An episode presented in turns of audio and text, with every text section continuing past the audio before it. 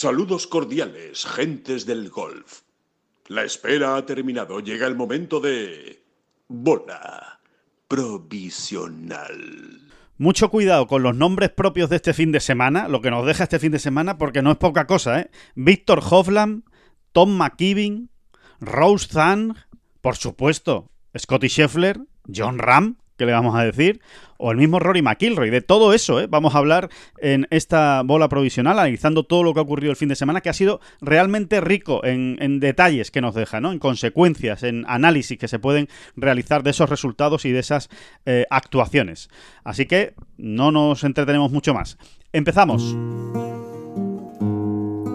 son las flechas la culpa del indio, que no son las flechas la culpa del indio. Si hay viento, si llueve, no influye en el swing, no importa si es marzo, noviembre o abril.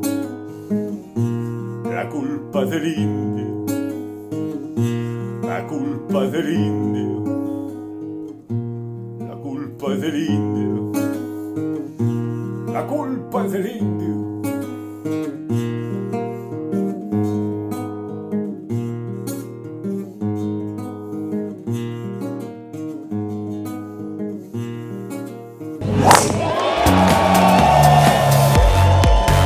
Siente la energía del Leaf Golf en el Real Club Valderrama. Por primera vez en España, las grandes estrellas del gol mundial se dan cita del 30 de junio al 2 de julio. Ve de cerca, como nunca antes, a Sergio García, Dustin Johnson, Cameron Smith y Phil Mickelson. Compra tus entradas en livegolf.com, livgolf.com y sé parte de la historia del golf.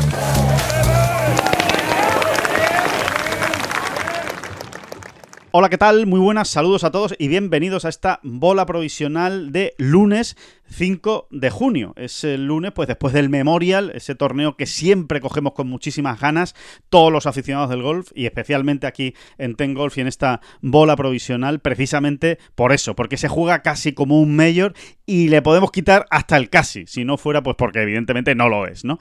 David Durán, muy buenas, ¿qué tal? ¿Cómo estás? Mi querida España, esta España mía, esta España nuestra, ay, ay, ay.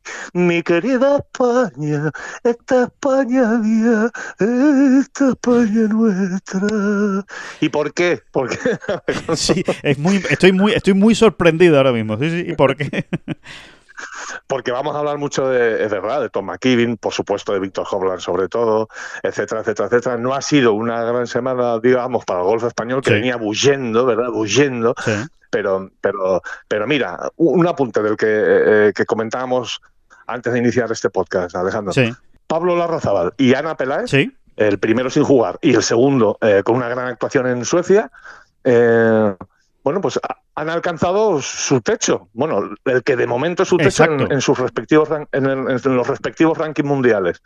Pablo, eh, por primera vez en, sin jugar, fíjate lo que son las cosas, ¿verdad? Sí, totalmente. Eh, eh, ingresa en el top 50 mundial, ojo, oiga usted, que no son, no, son, no es cualquier cosa. Con 40 tacos, ¿eh, David? Con 40 tacos por primera vez en su vida en el top 50 mundial, ¿eh? Es que esos son listones muy chulos, ¿eh? El top 100 mundial, el top 50. Bueno, pues eh, Pablo por primera vez en su carrera puede ahí sacar pechito y decir, yo ya soy top 50 mundial.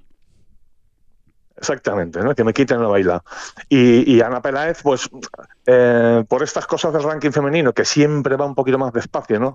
Anímense ustedes, anímense ustedes. Es increíble, es increíble. A dar, a dar, la información con prestancia, hombre.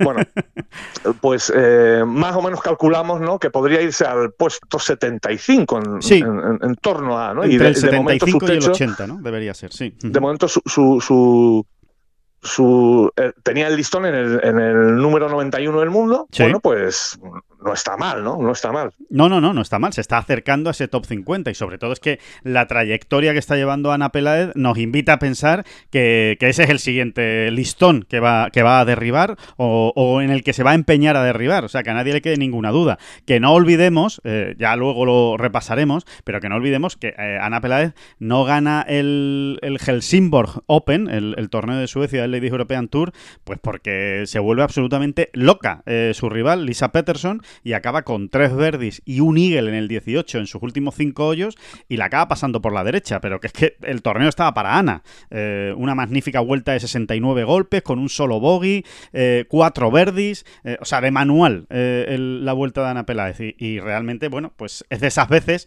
que lo único que puedes hacer es mirar a tu rival y decirle, oye, pues, pues fenomenal lo que, lo que acabas de hacer, ¿no? felicidades y, a otra cosa. Pero que, mm, que ahí queda eso, ahí queda eso, esos dos datos de rankings para empezar en un fin de semana que, como tú dices, no ha sido muy bueno para la Armada, pero ahí nos deja, eso, eso que nos deja. Y, por cierto, también recordar que Ana Peláez se coloca segunda en el ranking de la Race to Costa del Sol, del Ladies European Tour, eh, solo por detrás de Aditi Ashok, de la jugadora india, y por delante de Lynn Grant. Oye, pues eso son palabras mayores y hablan evidentemente de la gran temporada que está haciendo Ana Peláez. Y la Solheim a la vuelta de la esquina, David. Y la Solheim a la vuelta de la esquina. Sí, sí sobre todo te diría eso, ¿verdad? Eh, apretando mucho, apretando mucho em, para meterse en ese equipo y, realmente ahora sí, ¿no? Ahora sí, ahora ya estamos en el mes de junio, ¿no? claro. Cada vez vamos a poder ir diciendo menos aquello de queda un mundo, en fin, vamos a ver.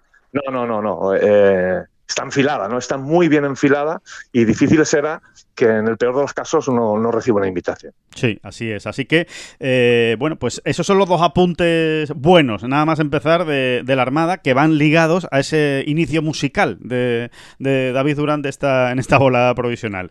Eh, David, te, eh, decíamos, Memorial, victoria de, de Víctor Hovland, del golfista noruego, y, y bueno, y sobre todo, pues la actuación de John Ram, que nos ha dejado, pues pues eso, ¿no? Con una sensación agridulce de está ahí, está siempre ahí, otra vez, eh, dejándose ver por los puestos eh, delanteros, pero le ha faltado, le ha faltado, ¿no? Le ha faltado ese, cambio de marcha, ese, último giro de timón para realmente competir eh, el domingo, pero que no ha estado tan lejos. O sea, es, una sensación un poco extraña, ¿no? La de esta semana con John. Tan lejos y a la vez tan cerca, o tan cerca y a la vez tan lejos, ¿no? Del triunfo en el Memorial.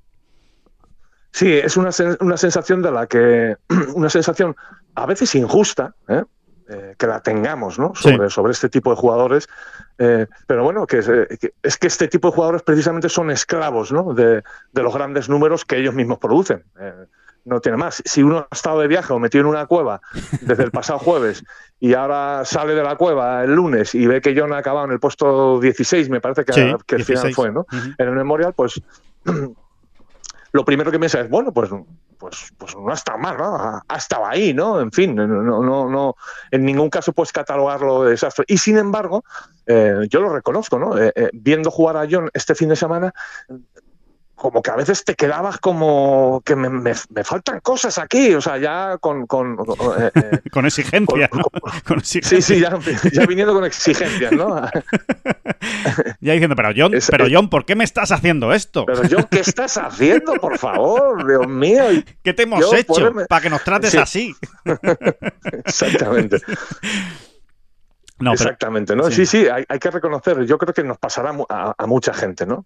Que estabas ahí un poco como diciendo, pero ¿será posible que yo no vaya a estar en la pelea hasta el final? Bueno, pues oiga usted, eh, tantas veces lo hablamos, ¿no? Esto es golf y, es el tópico entre los tópicos cuando se habla de golf. El, esto es golf es el tópico entre los tópicos, ¿no? Pero es que es, tan, es tan cierto, ¿no? Eh, es muy complicado, ¿no?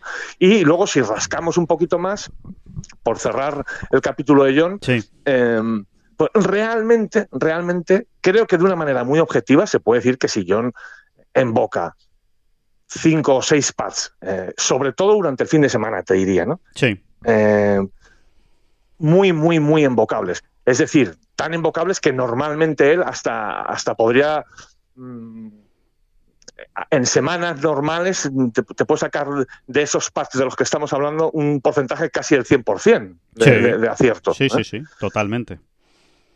Pues, pues, pues ya está, ¿no? las cuentas salen fáciles, ¿no? Cinco o seis pads. Tengo aquí, David, tengo, sí, tengo aquí precisamente el dato que tú dabas en la, en la, crónica, bueno, en el tema de, John Ram, ¿no? De, final de, del domingo, ¿no? Después de la última ronda, eh, que, que, merece la pena echarle un vistazo a estos datos. Eh, John, en toda la semana, o sea, en los cuatro días, jueves, viernes, sábado y domingo, 72 hoyos, solo ha metido cuatro pats de Verdi por encima de los 3 metros. Cuatro pads en toda la semana. O sea, hagan la media que es muy facilita. Uno por vuelta, de más de tres metros. Sí. ojo, ojo. Y, y, ninguno pasaba de los cinco. Eso, y cero de cinco o más metros. O sea, a partir de cinco, vamos. Es que, es que eh, te diría casi, David, si a eso encima le unimos que ha fallado algunos realmente cortos, claro, es que es, la, es la tormenta perfecta para... Es imposible pelear por ganar así. Imposible. Sí, y al, y, al final eh, John siempre se las arregla, o nosotros nos las arreglamos con John, para para descubrir o para seguir descubriendo, para seguir confirmando, como cada uno quiera verlo, la talla de John Ram, ¿no? Porque verdaderamente eh, con John hemos sufrido este fin de semana, sobre todo desde el T, ¿no? El jueves y viernes estuvo en sus números de Tía Green, eh, bueno, pues como es John Ram, ¿no? Muy sólido, muy consistente y, e incluso pues sacando adelante las pocas situaciones en las que, eh, o, muchas de las pocas situaciones en las que estaba en problemas, ¿no? Sí. Mm, pero pero el fin de semana no, el fin de semana ha cogido muy pocas calles en un campo donde era pecado mortal eh, eh, eh, estar, estar, estar muy errático desde el tee. y sin embargo, y sin embargo, al final resulta que, que habiendo metido los dos puritos mm, de costumbre, ¿no? Bueno, es que ya lo vimos. Es, que Hopland se mete en la lucha directa en los hoyos finales metiendo un puro de 7 metros. ¿En qué hoyo fue? El 17, pues en el 17. El único verde del día en el 17. El único verde del día en el 17. No se hizo ninguno más. Ese, el de Hopland. ¿Y de cuánto era ese puro, Alejandro? Pues 7, 8 metros. 7, 8 metros, sí. Mira, te lo, te lo voy a pues mirar porque a mí me falla, pero sí, sí. Sigue, sigue tú de esas, de esas, John no ha catado ni una sola en cuatro rondas de golf. Ni una, ni una. Y, a ver, que no se mete en muchos espacio, de 8 metros, ni de 7, ni de 9, ni de 6. Eh, Salvo que, sea no Denny McCarthy. Exactamente, ¿no? Eh, eh, es que Denny McCarthy solo para salvar pares estaba metiendo pads de pads que John no ha metido esta semana. Sí, sí. De 5 metritos, 5 y medio, 4 y medio. Mm, al final, yo me quiero quedar con esto también. O sea, que incluso con problemas, incluso sufriendo desde el tee una barbaridad para lo que él eh, nos tiene acostumbrados y se tiene acostumbrado a sí mismo. Pues incluso con todo eso, si además unes esos, esos dos pads, por ejemplo, de tres pies que fallaba ayer, simplemente esos dos, vas sumando, sumando, sumando y puedes concluir perfectamente que, bueno, pues que el, que el pater le ha alejado de, la victoria, ¿no? Sin más, ¿no? Sin, duda. Sin, sin, hacer más drama del asunto. Sí, sí, eh, es que es así, porque le, eh, hubiera, hubiera sido así. Le hubiera sacado más partido los dos primeros días a ese buen juego desde el tee y hubiera salvado más situaciones complicadas eh, el sábado y el domingo para no acabar, por ejemplo, pues sobre par los dos días, ¿no? las dos vueltas. Ocho metros tenía el paz de Hofland que se dice pronto. Pues fíjate. 8 metros según el soft tracker del PGA Tour, ¿eh? 27 pies. Claro, porque son muy buenos, porque patean muy bien y alguno cae al final, ¿no? El, propio John, ayer en el hoyo 4, eh, tira un par magnífico y le hace una corbata de 90 grados y, no entra, estaba, estaba pateando desde 12 metros, 11 metros, pero es que luego en la recta final de la ronda no te, no te sé poner ahora mismo el hoyo, pues no sé si era el 13 o el 14. Eh, también tira un gran pad desde 8 metros o quizá más y, se queda, vamos, se veía allá adentro y, termina por no entrar, ¿no? Bueno, pues son es así, ¿no? Es así. Eh, no se puede decir que en estos greens no haya pateado bien John Ram, ¿no? O sea, no se puede decir, que no, es que son unos greens que John no ve. Es una hierba que a John no le entra. No, no, no, no, no. Aquí John ha pateado, bueno, ya te digo si ha pateado bien. Yo creo, que esa, yo creo que esa es la lectura positiva, ¿no, David? Pensando en, en, en el próximo torneo que, todos tenemos ya en la cabeza y que es el US Open, que se juega la semana que viene en Los Ángeles Country Club.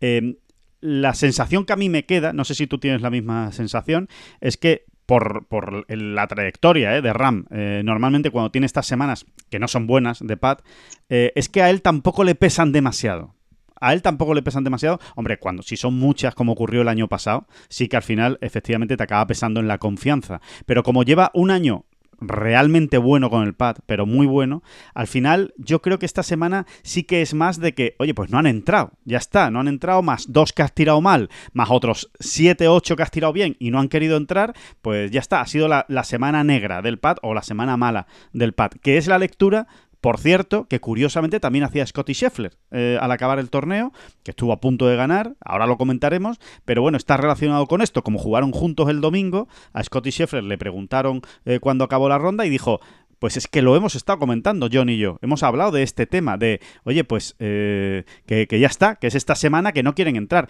Pero yo estaba viendo a John Ram tirar los pads y los estaba tirando bien, y yo me estaba viendo a mí mismo tirar los pads y no los estaba tirando mal, pero, pero ¿qué hace estos, de estos días que no entran? Sí, fallas el primer corto que fallas, te deja un poquito para allá. Claro. Eh, a ver, yo no diría que John, eh, yo no diría que John ha tirado muy bien esos pads cortos, por ejemplo. Sí. Ha tirado muy bien algunos y otros no. Pero, pero insisto, volvamos al mega, mega tópico entre los tópicos.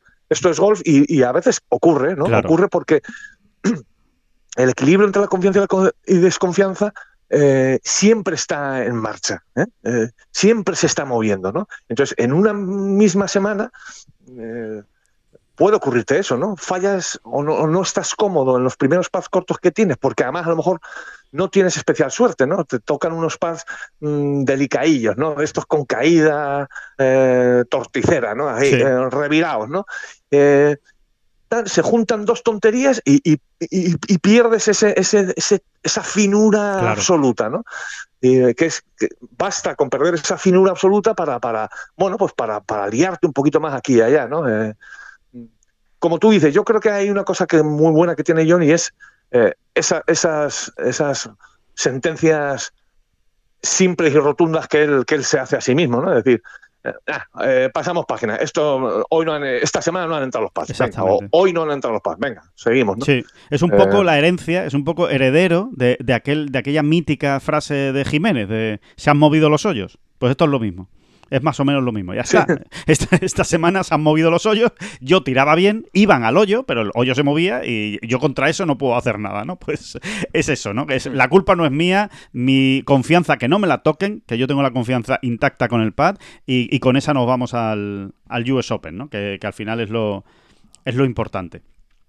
Eh, eh, también es verdad que en el PGA no pateó especialmente bien y eh, hombre, todo hay que decirlo también, se suman ya, ¿no? sus dos últimas comparecencias sin, que haya ocurrido, ¿no?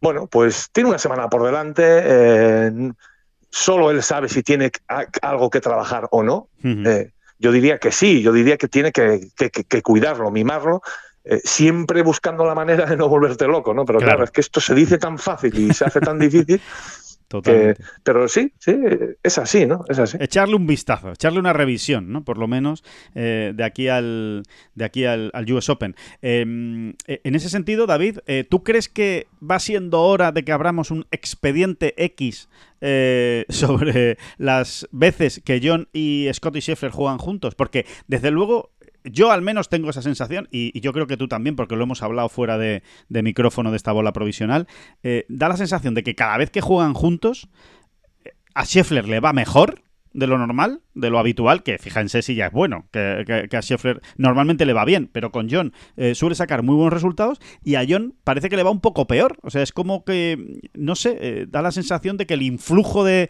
Scheffler de momento o la mayoría de las veces no le sienta muy bien a John. Igual es una chorrada, que puede serlo, y que lo normal es que esto sea una chorrada, una sensación que tiene un periodista zumbao que lo está viendo por la, por la tele y que además, eh, para, ser sincero, esto, si fuera si yo fuera un tío de, de, como hay que serlo, decente, eh, yo tendría que haber mirado los números y haber dicho, a ver cuántas veces han jugado juntos y, haber mirado los, las vueltas. No lo he mirado, es simplemente la, sensación que, me queda de las últimas veces que, hemos visto juntos a, a Sheffield y a John, ¿no? Sí, sí, sí, sí. Es una sensación muy marcada también por aquel individual en la Ryder Cup. Em, y, que desde entonces, realmente, cada vez que han jugado juntos. A ver, yo te diría que es que cuando se emparejan. Eh, ese emparejamiento en quien tiene un, efecto, en este caso muy positivo, es en Sheffer, más que uno negativo en John. ¿no? Entiendo. Eh, sí, sí. Es como yo lo veo. Realmente Sheffer se motiva mucho y, y además con una motivación de estas que no ciegan, sino todo lo contrario, ¿no? O sea, se motiva mucho jugando con John. pero es que lo hemos hablado también en este podcast o lo hemos escrito, ya, ya me pierdo, pero que, viene ocurriéndole desde la etapa universitaria, ¿no? Sí, sí, sí. Y que eh, además lo ha reconocido, David. Es que lo ha reconocido. Él lo ha dicho en rueda de prensa. Ha dicho, no, no, a mí, a mí eh, tener a John cerca y la pelea con John me motiva muchísimo. O sea, me saca lo mejor. Sí, sí, sí, es un, poco, para entendernos un poco lo que han hablado toda la vida Djokovic y Nadal, ¿no? Eh, uno va tirando el otro, ¿no? Mm, es, así, ¿no? Y en, este caso, en, este tramo de sus respectivas carreras, desde luego, desde luego le va mucho mejor a Scheffler. Eso, eso está claro, ¿no? Eso está claro. Lo importante es que no se le haga bola a John el asunto, ¿no? Exacto, Porque, porque es que van, a coincidir. Me temo que van a coincidir. es que se van a ver muchas veces, muchas. Así sí, que... sí, sí, sí. No, sería extraño verles en, uno de los últimos partidos de, un mayor o de varios mayors, en fin. La semana eh, que viene, sí, sí. Desde luego que no sería, pero nada al revés. Sería lo, normal, sería verlos porque es que, eh, en fin, ¿Cuánta, eh, sigue, sigue, por cierto, sigue esa estadística, ¿eh, David? Sigue esa estadística de que cada vez que los dos eh, están jugando, es que uno de los dos está para ganar, ¿eh? Es que a Sheffield le, faltó el canto de un duro para ganar el Memorial Tournament con ese, con ese gran domingo y, acabando a un solo golpe del desempate que jugaron Víctor Hofland y Denny McCarthy. Ahí siguen, ¿eh? Ahí siguen. Cada vez que juegan juntos, uno de los dos si no los dos, están para ganar el, torneo. Mm, sí, pues fíjate, yo, yo, yo estaba convencido de que el menos 6 le iba a valer para, para, un desempate. ya no tanto ganar en solitario a lo mejor, pero sí para un desempate, ¿no? Y, bueno, y tampoco anduvo tan lejos el asunto. No, no, no, anduvo, anduvo muy cerca y, de hecho es que lo hicieron muy bien. McCarthy y Hoffland, precisamente con ese Verdi en el 17. En el 18 David no se hizo ningún Verdi ayer, en, el, en la última ronda del, Memorial, para que se hagan una idea de cómo estaba el campito ¿no? Eh, preparado.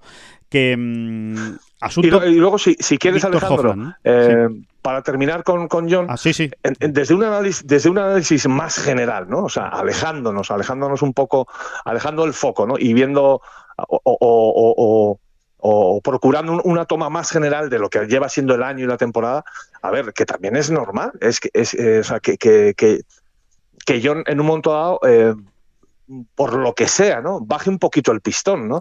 Después de ganar un mayor, es muy complicado, ¿eh? Es muy complicado, ¿no? Eh, especialmente el Masters, ¿no? Que es como, como, como, como un mayor muy, muy señalado, ¿no? Y desgasta eh, mucho. Y, ocurre, ocurre mucho, ¿no? O sea, si, si analizásemos los últimos ganadores del Masters, les cuesta, les cuesta después a, los ganadores del Masters eh, recuperar todo su brío, ¿no? sí, sí, es verdad. A ver, es que, es que hay que pensarlo así. O sea, esta temporada, acabe como acabe, ya es una burrada, ya es un éxito para John. sí, sí. Lo que ocurre es que eh, eh, vuelva a por donde, por donde empezábamos, ¿no? O sea, que ellos, este tipo de jugadores, al final son esclavos de los de los propios números bestiales que producen, ¿no? Y entonces ahora como que si no vuelve a ganar en todo el año John, eh, se nos va a quedar, ¿qué, ¿qué, pasa? ¿Se nos va a quedar coja la, Claro. Eh, la mesa, pues, pues, pues no debería, ¿no? Yo estoy convencido, sigo absolutamente convencido de que, de que John está ahora mismo, digamos, en una etapa un poco más valle, ¿eh? Valle. Valle, valle de John, que el Valle de John efectivamente está alejado del Valle de los Mortales. Exactamente, el Valle de John es, es, luchar por un corte mm, en el PGA cuando se le habían complicado muchísimas cosas y pasarlo. Eh, el Valle de John está eso, en hacer un top 20 sobrado en, en un torneo designado, en un, en un escenario muy complicado y sin, y sin sus mejores armas el fin de semana, ¿no? Totalmente, totalmente. O sea que, hay que quedarse también con eso porque es la, es la realidad. Y ahora vamos a ver, ahora vamos a ver lo que ocurre en el US Open la, la próxima semana y, cómo, y, cómo sucede todo, ¿no? Porque al final, oye, las citas grandes son las que más marcan, ¿no? Todo, todo esto. Eh, si te parece, antes de meternos en Víctor Hovland y en analizarlo, que creo que es una gran victoria para el golf europeo, una gran victoria pensando en la Ryder Cup, yo creo que, es inevitable que todos eh, al final acabemos pensando en Ryder Cup eh, con este triunfo de Hovland en el Memorial victoria para una gran victoria para Noruega. Mi querida Noruega, esta Noruega mía, esta Noruega nuestra. No, hombre, por, Cuidado. Pobres noruegos, hombre. Cuidado que esto lo pueden convertir en himno nacional, pero, pero vamos, fácil, fácil, ¿eh?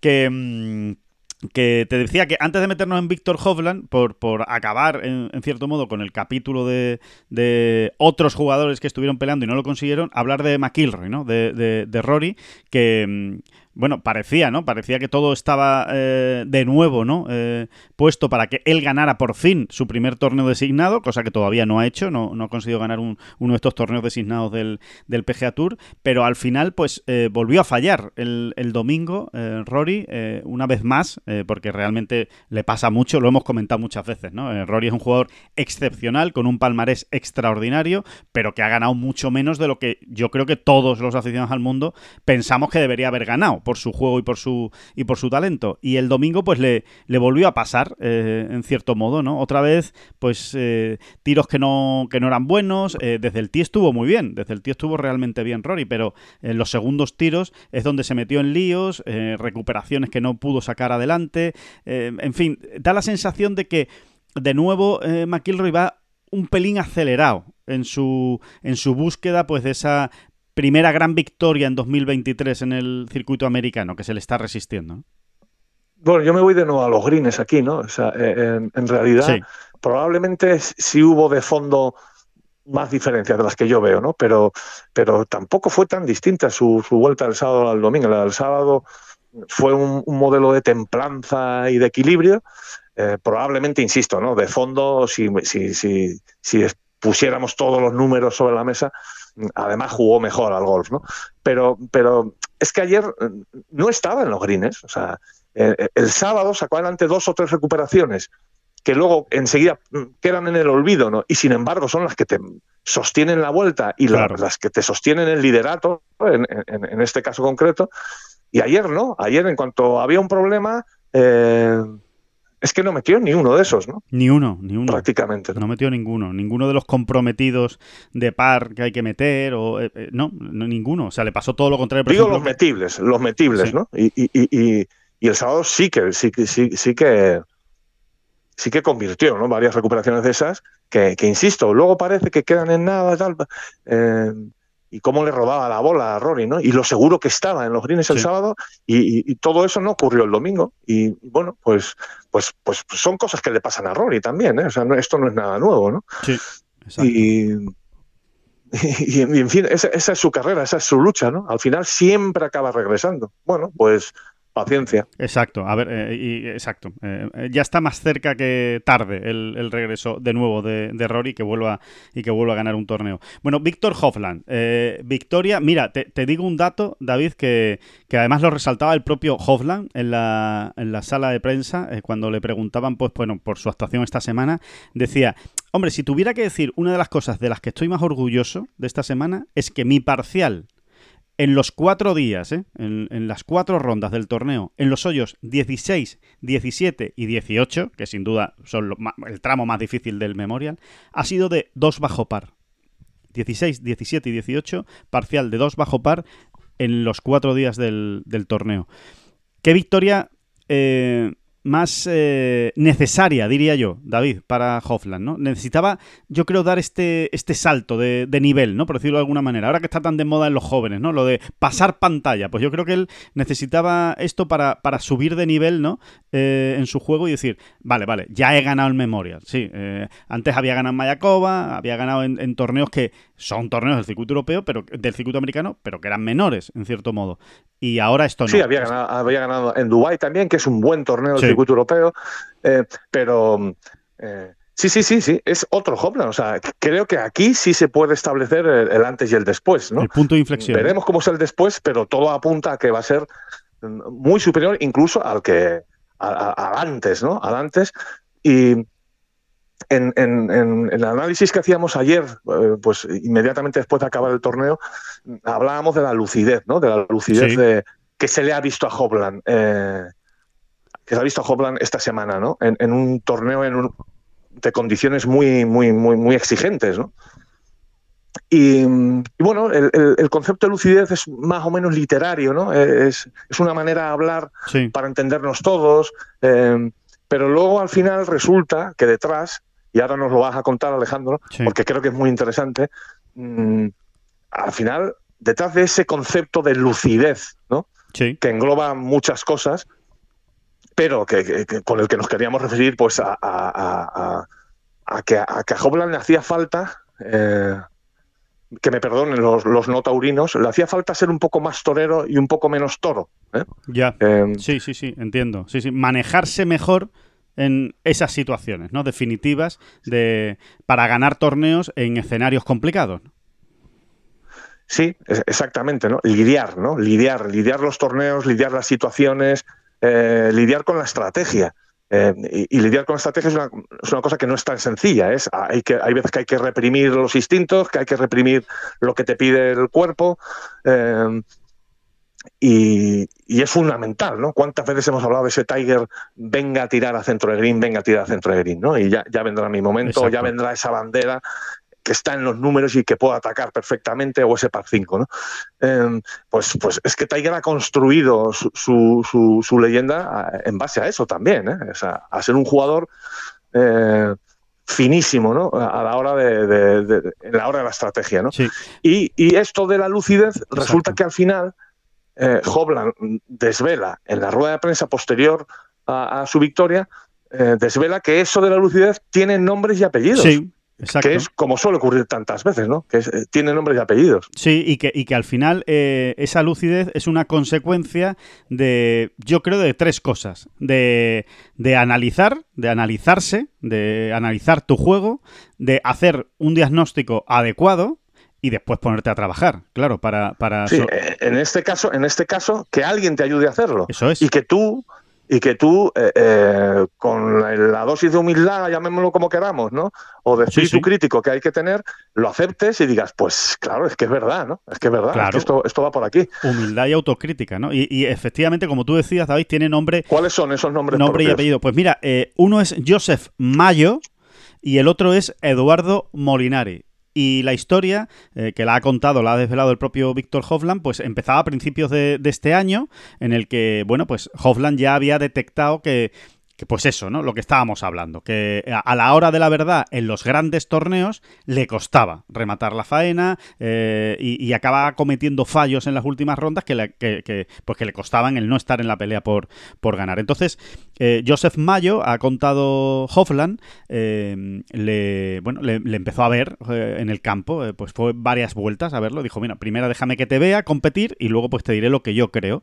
Y viéndole competir, lo que le dijo es que la frase concreta fue, mira, yo creo, Víctor, que tú no haces una buena gestión del campo que tu gestión del campo no es buena, que tu estrategia en el campo no es buena. El saber, pues, a qué banderas hay que tirar, a qué banderas no hay que tirar, cuándo hay que ser agresivo, cuándo no hay que ser agresivo, cuándo merece la pena, cuándo el porcentaje te merece la pena realmente tirar a green o no tirar, a, o, perdón, tirar a la bandera o no tirar a la bandera, o en salidas, arriesgar más en unas salidas o arriesgar más en otras. Total, que eh, ha realizado ese diagnóstico, primero un análisis, después se realiza el diagnóstico, Hofland está de acuerdo, eh, dice, pues sí es verdad, y ahora vamos a poder los medios. ¿Y los medios qué son? Pues los medios es Eduardo Molinari, entre otros. Eduardo Molinari, ¿qué hace? Pues pone al servicio de Hofland su eh, programa estadístico, que es brutal, como todos ustedes saben, y que hemos hablado en Tengolf muchas veces de ese eh, programa estadístico de Eduardo Molinari que utilizan muchos jugadores. Matthew Fitzpatrick, por ejemplo, ¿no? Sin ir, sin ir más lejos, ¿no? Bueno, pues... Eh,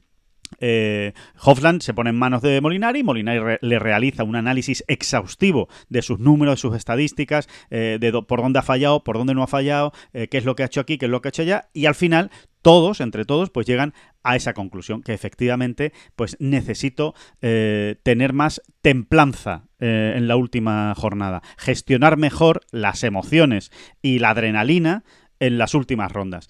¿Cómo? Pues él lo ha definido de una manera muy fácil. Dice, lo más complicado para mí ha sido el saber que entre un golpe de wedge y un hierro 8, es decir, cuando tengo un segundo tiro de hierro 8 a wedge, que yo antes sí o sí tiraba siempre a bandera, sí o sí, es que no, no, entendía el juego yo de otra manera, pues que, se, que, que, había que jugar más conservador y que había que no mirar la bandera. Eso, eh, dice, a mí me ha costado porque evidentemente yo, yo jugaba de otra manera, lo que decía David del toro, ¿no? Yo era más toro, iba por la bandera y ahora me he dado cuenta de que con un wedge en las manos también se puede pegar un tiro más conservador. Entonces, eh, toda esa gestión del campo eh, a, a Hovland le ha salido precisamente en esta última ronda del Memorial, porque realmente la ha jugado ha jugado muy bien eh, Víctor Hoffland en esa última ronda y toda la semana en un campo realmente muy complicado. Y a eso, David, y con esto ya termino. Claro que estas cosas, estas cosas no, no, es un interruptor. Ah, mira, ya me he visto con el señor Mayo, con el señor Molinari, uh, que claro está todo, y a partir del próximo jueves, cuando pinchen el 1, ya, ya, he modificado toda mi esencia, ¿no? La esencia mía como jugador. No, no, no, eso lleva un proceso y, no es tan sencillo, ¿no? Ha salido, ¿no? Ha salido. Digamos que ese, ese trabajo, esa, esa manera de, enfocarse ha salido, ¿no? En esta semana, ¿no? Porque, eh, como muy bien ha reconocido Hopland, eh, él era jugador de victorias en campos más o menos sencillos. Si no, no podía ganar. Y detrás, además, hay un gran trabajo con el juego corto, ¿no? Eh, que era esa otra gran parte, ¿no? Era, bueno, que, enseguida eso ya lo sabía él, ¿no? Él ya sabía de, siempre que no era precisamente el, jugador más fino alrededor de Green. No, no, él, de hecho se consideraba mediocre en el juego corto. dice que, esa tara la ha tenido de siempre y que de hecho le influía un poco en todo esto que estamos contando, porque claro, si tú no tienes un gran juego corto, sabes que como cometas un error, tienes muchos riesgos de hacer bogey. ¿Eso qué significa? Pues eso te lleva a ser más agresivo cuando estás en posición, cuando tienes un palo corto en las manos y dices, no, es que aquí tengo que dejarla cerca, es que aquí tengo que hacer verde, porque no vaya a ser que después falle una salida, ahora me vaya a un bunker o ahora me vaya... Desde el bunker realmente no solía ser malo, pero bueno, desde me, voy al RAF y ahora desde el RAF tengo que hacer la recuperación y me puede caer un bogey perfectamente. Entonces, también eso es lo que le llevaba a ser más agresivo, o sea que en realidad está todo relacionado. Y dice, no, no. Claro, claro, el, el maldito gol golf, el maldito golf y todos sus puñeteros vasos comunicantes, ¿no? Es que es verdad, ¿no? Hablando con muchos profesionales, al final eh, la teoría no la sabemos todos, ¿no? Pero luego es complicado para ellos, ¿no? Y, también, ¿eh? A nivel amateur más básico, cuesta, ¿no? Eh, y es así, ¿no? Es que el juego corto no es en sí por el juego corto, que por supuesto también, ¿no? Cuantas más recuperaciones y chipecitos correctos o sobresalientes hagas, pues claro, mucho mejor. Pero es que además eh, está directamente o influye directamente en tu juego largo o en tu, en tu juego medio y largo, ¿no? Porque, porque, porque te pones de otra manera la bola y porque te ayuda efectivamente a, a seguir adelante con el plan estratégico que tengas, ¿no? Eh, es así, ¿no? Es así. Aquí, es donde, David, aquí es donde cabría eh, pues eh, esa sección famosísima en bola provisional, la de niños y niñas, que tú lo haces realmente muy bien, que es niños y niñas, el juego corto, el juego corto, el juego corto y el juego corto. La importancia que tiene el juego corto por cómo afecta a todo el resto de parcelas. A todo, porque ya no es solo que afecte, como tú dices, a los segundos tiros, es que también afecta al pad. Cuando tú tienes un buen juego corto, estás más tranquilo, eh, mm, pateas también más tranquilo, no consideras que cada opción de verde que tienes de 4 metros la tienes que meter sí o sí, porque después no voy a, no voy a ser capaz de recuperar. O sea, es que realmente el juego corto es, es casi te diría, David, no te diría que es el sostén de todo, pero es el que, el que te agarra, es el que te agarra al campo y al resultado. No, no es el sostén de todo, pero es la gran red de seguridad. y bueno, pues eso, ponte tú en un alambre de esos a hacer mala, a, caminar y, hazlo sin red o con red, ¿no? A ver, a ver, eh, es así, ¿no? Es así. O sea, si estás sin red, pues ya el, el vértigo como que, que, fluye más por las venas, ¿no? Así es, o sea que eh, eso es, eh, digamos, la, la, lección, ¿no? Yo creo que muy interesante que nos deja eh, la victoria la victoria de Hoffland. Después, en, en ¿cómo se dice? En, en, escenario, ¿no? En escenario o en clave, en clave, perdón, en clave Rider, desde luego, eh, esto eh, supone un espaldarazo para el, para el equipo europeo muy importante. Para mí, desde luego, yo al menos lo veo así. Igual, igual es un poco ingenuo pensarlo así, pero yo creo que a Hofland eh, le hacía falta esta victoria también para cuando llegue el momento de la Ryder Cup. No va a llegar de la misma manera, ya va a llegar como diciendo, cuidado, que yo he ganado el Memorial, ¿eh? cuidado que yo le he ganado a Scheffler, cuidado que yo le he ganado a los mejores del mundo en un torneo donde estaban todos, no faltaba absolutamente nadie, y yo he sido el mejor ahí. O sea, un poco también lo que, lo que le ocurrió en su día a John Ram cuando ganó en el Memorial, ¿no? Eh, que fue como Aquí hay un salto de calidad, esto es otra cosa. Y para Ryder yo creo que nos va a venir fenomenal, porque todos conocemos el potencial de Víctor Hovland, pero es verdad que le faltaba ese, ese salto, ¿no? Ese clic. Bueno, es, ser pata de la silla, pata de la mesa o no serlo, o sea. Claro. Eh, y ahora, ahora, pues tenemos esperanzas fundadas, basadas en, cosas concretas que están ocurriendo, que nos hacen pensar que efectivamente, ya no solo para esta Ryder, sino para, más adelante, eh, todo ese relevo que tenía que hacerse de los Stenson, Westwood y tal, está con, un hombre como Víctor Hobland está más asegurado, ¿no? Por juventud, eh, por todo, ¿no? Por absolutamente todo y por este salto que, ha dado, ¿no? Ahora sí, ahora sí que mm, vemos a Hobland pues luchando, no sé si por el número uno del mundo, pero cuidado con él. Cuidado con él. Ahora es, mm.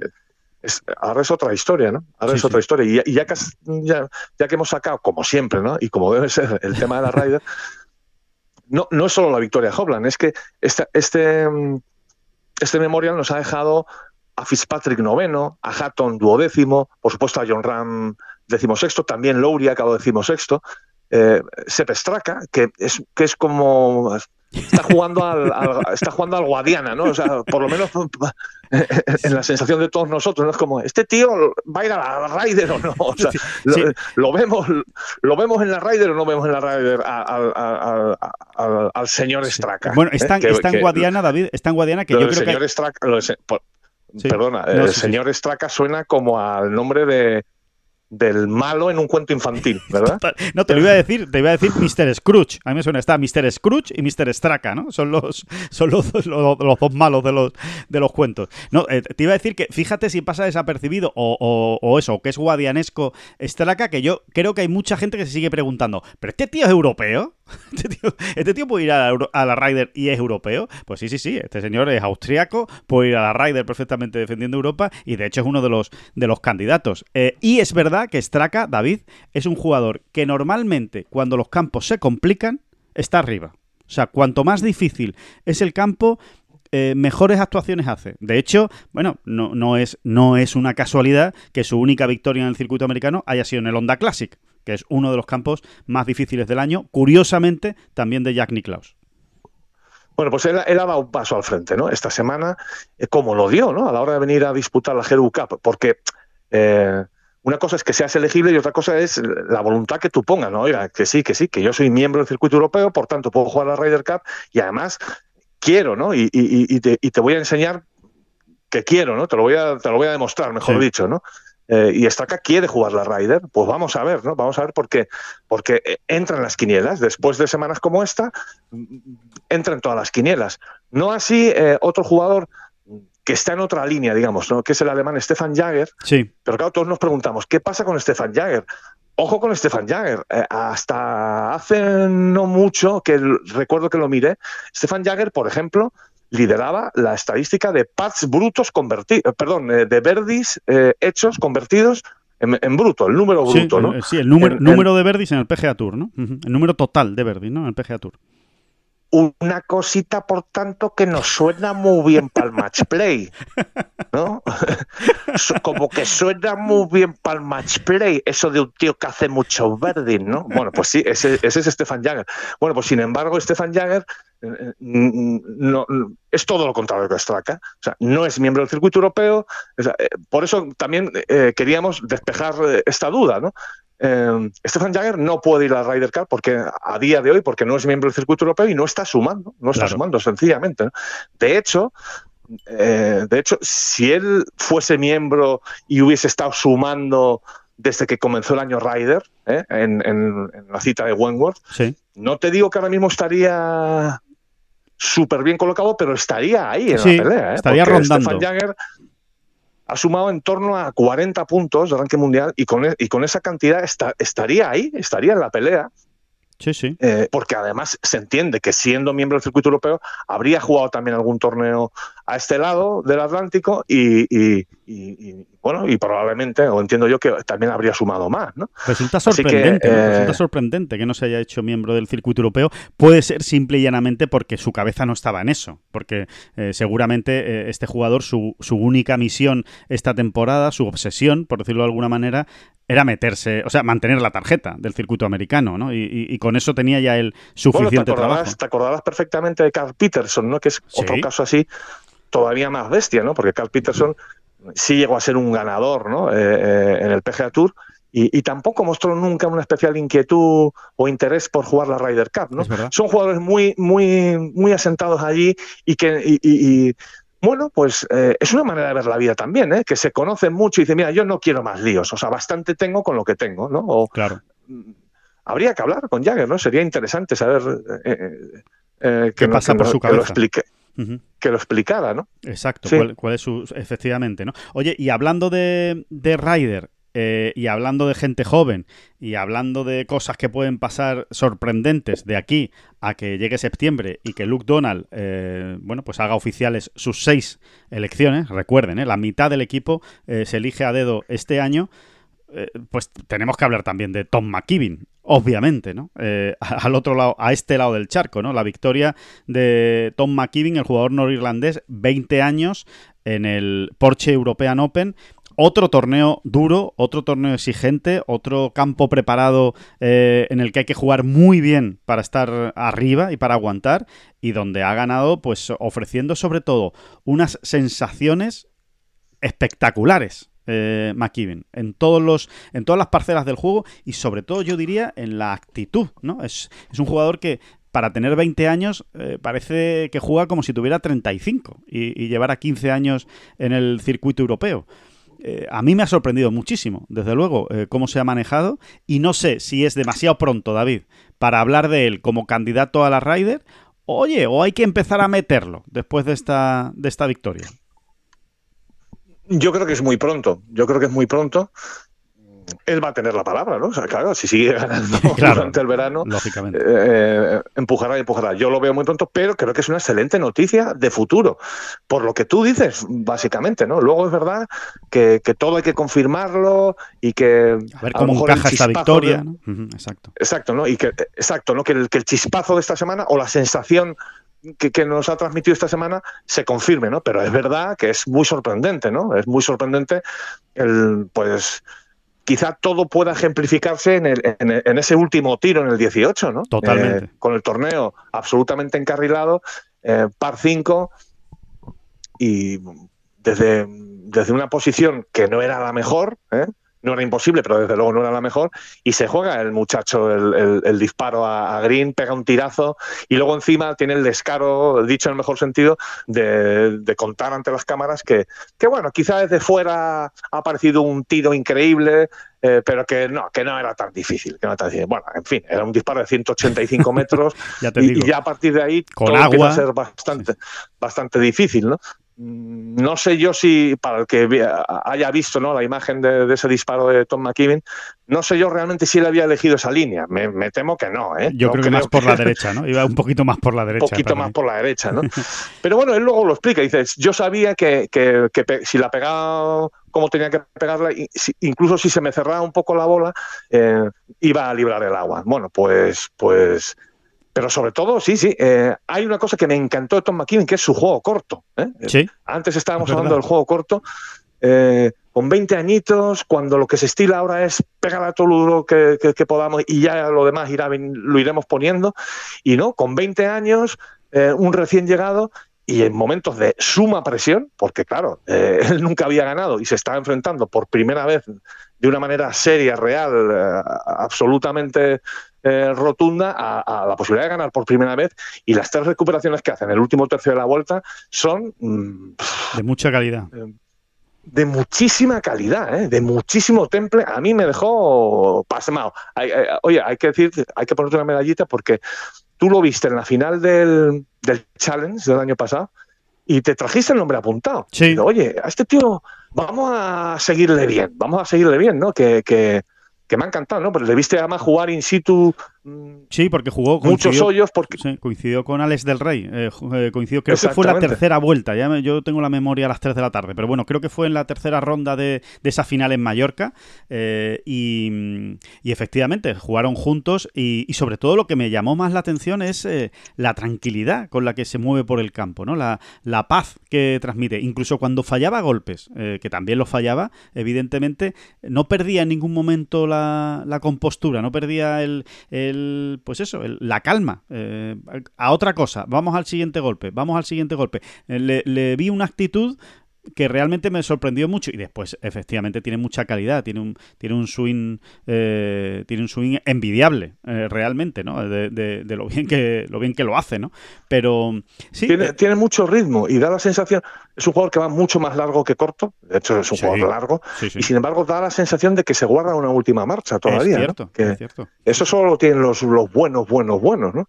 Eh, porque luego eh, su swing es muy rítmico realmente, ¿no? Sí, es tranquilo en fin, para que, lo que, que, se lleva ahora. Que hay, que hay un proyecto muy chulo. Además, si encima pues le unimos pues ya el mito de que de que se formó en el mismo campo que McIlroy en Hollywood.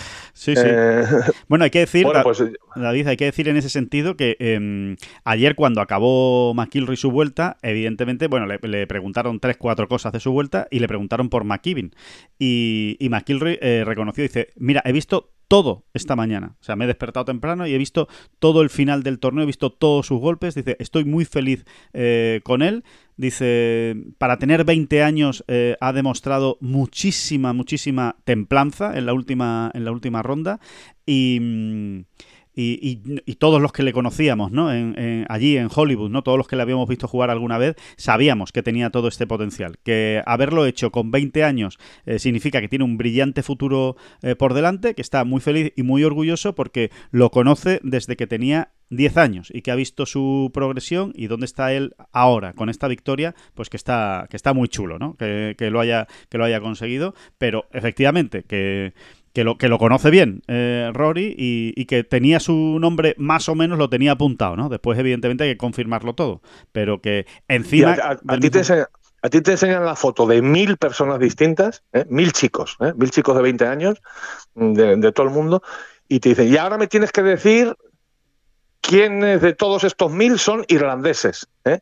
Y, y, y, la foto de McKibben la coges, la, la separas seguro del grupo. completamente, completamente de acuerdo. Tiene una cara de, tiene una cara de irlandés, pero de irlandés del norte además. ¿eh? De Belfast, de irlandés de Belfast. Que, que, no puede con ella, qué barbaridad, qué, qué cosa más irlandesa de cara tiene el Tom McKibben. Pero, mira, es un aliciente muy potente. ¿eh? Eh, aquí estamos entrando en el mundo friki, no lo sé, pero para mí es un aliciente muy potente la aparición o la confirmación de alguien como McKibben en estos meses finales de cada Ryder. Eh, bueno, está en su mano. Sí. Ha ganado ya un torneo. Puntos ha sumado, desde luego. ¿Será capaz este, este chico, con todo lo que estamos hablando, ¿no? esa templanza que demuestra que, que es muy asombrosa, eh, ¿será capaz de volver a ganar, por ejemplo? Yo estoy convencido. Viéndole ayer, sí. viéndole ayer acabar, eh, cuesta, ¿no? Cuesta pensar que no vaya a hacerlo. ¿no? Sí. No, yo... no, digo ya ganar, sino, sino volver a verlo ahí, ¿no? Volverlo Exacto. a verlo. A, a, a, verlo peleando, ¿no? Por la, por la victoria un, un, domingo. Yo creo que lo que es seguro, bueno, es, es lo que voy a decir es una obviedad estúpida, pero bueno, lo digo. Lo que es seguro es que ha llamado la atención de Luke Donald, o sea que Luke Donald lo va a seguir. No se extrañen si de aquí a dos meses eh, Luke Donald acaba jugando algún torneo más en Europa que se ponga con él y que, y que, y que juegue con él, porque estoy convencido de que, de que esa atención la ha captado.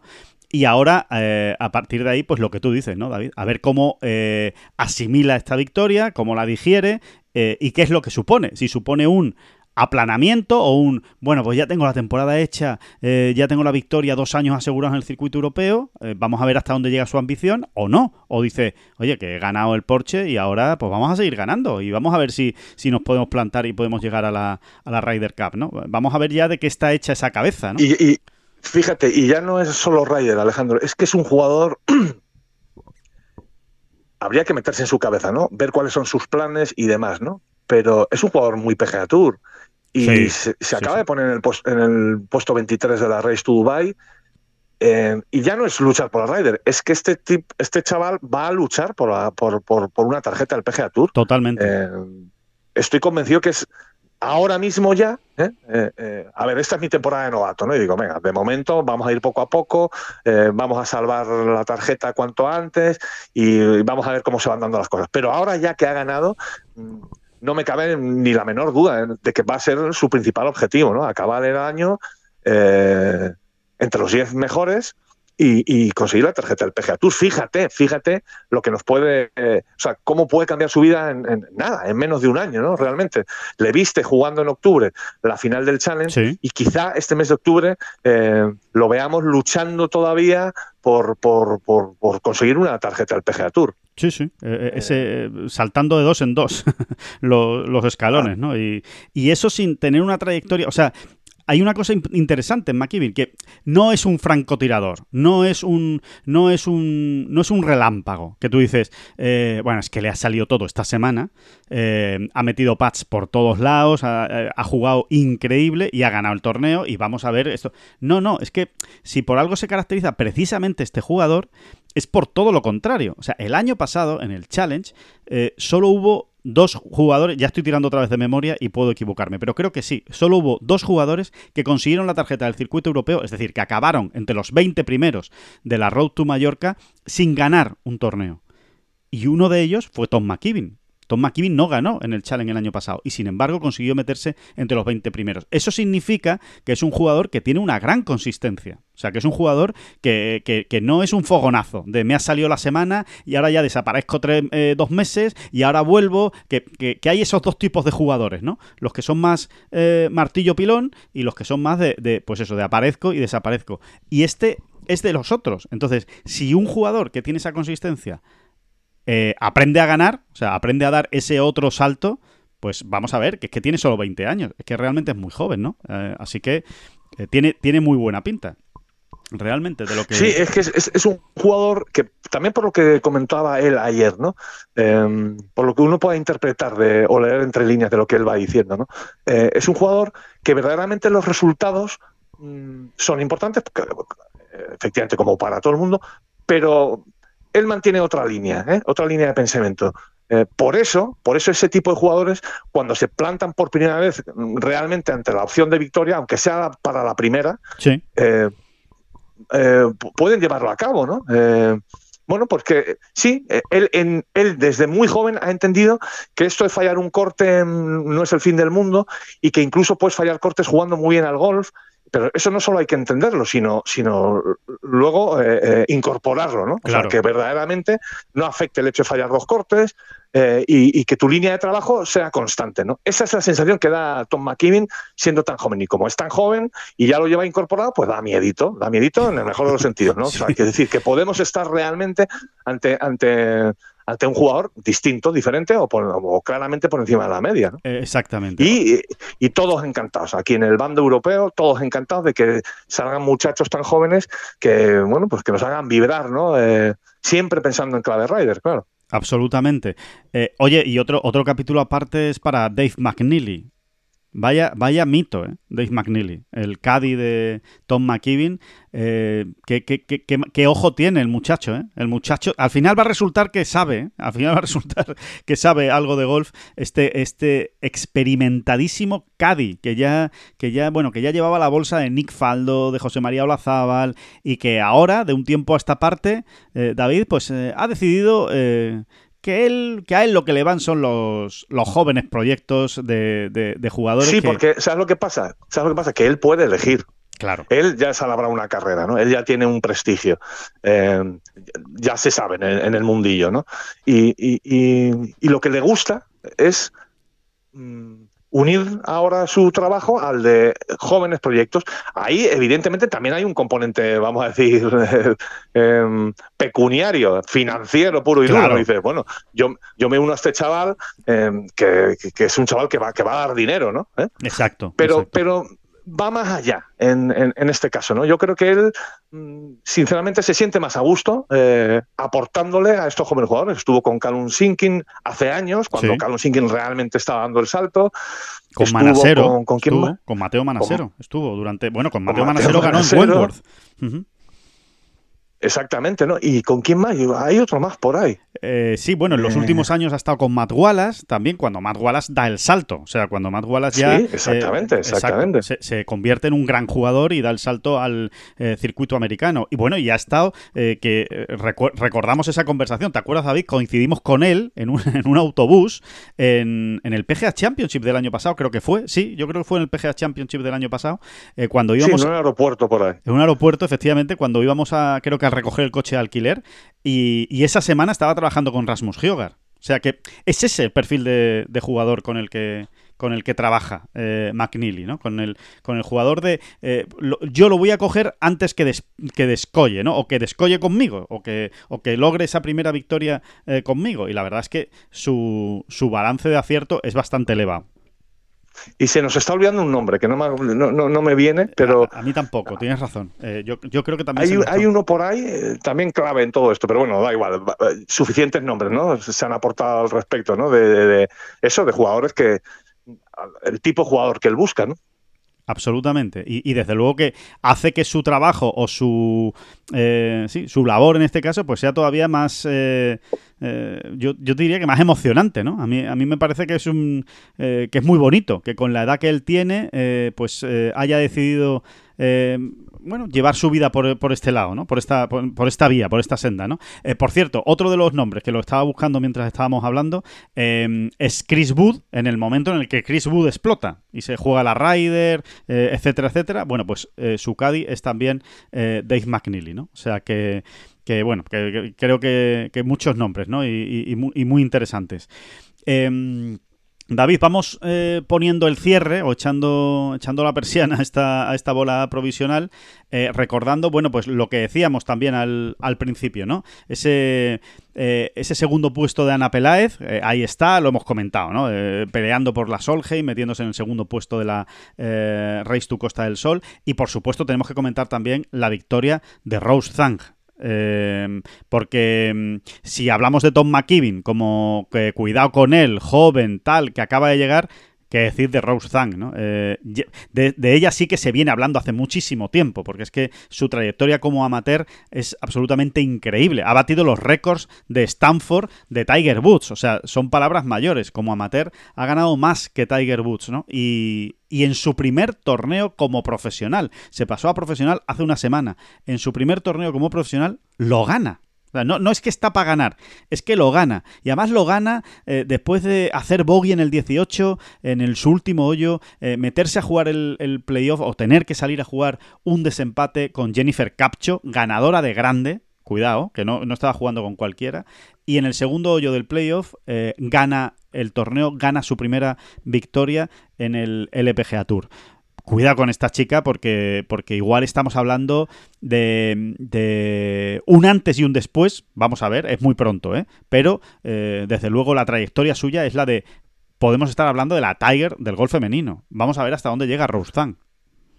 No pinta mal de momento ese paso eh, donde se pierden tantísimos gran- grandes talentos, que es el de soportar presión desde que tengo 13, 14 años, 15, 16, eh, soportar la presión eh, que con esas edades puede salir el- cualquier disparo por la culata. ¿eh? Sí. Eh, y, y llegar y confirmar y seguir confirmando y, y elevar todavía más las expectativas y seguir elevándolas con 18, con 19, con 20. es- bueno, es, me recuerda un poco a John Ram también en ese sentido. Sí. ¿no? O sea, John Ram desde, desde muy, muy, muy jovencito, enseguida empieza a ganar campeonatos de España. Ya todas las expectativas lo único que hacen es eh, eh, subir y subir y subir y, y él las va confirmando, las va confirmando hasta el punto que eso, ¿eh? es que John Ram en su primer torneo profesional, eh, después de aquel US Open que juega en 2016 todavía como amateur, pues queda tercero y está para ganar, ¿no? Sí. En Canadá, si no recuerdo mal, ¿no? Creo que era Canadá. En Sí. Canadá, no, en el No, Quicken no, no. En el Quicken Loans de Exacto, Washington. exacto, perdón. Sí, sí. Exactamente, ¿no?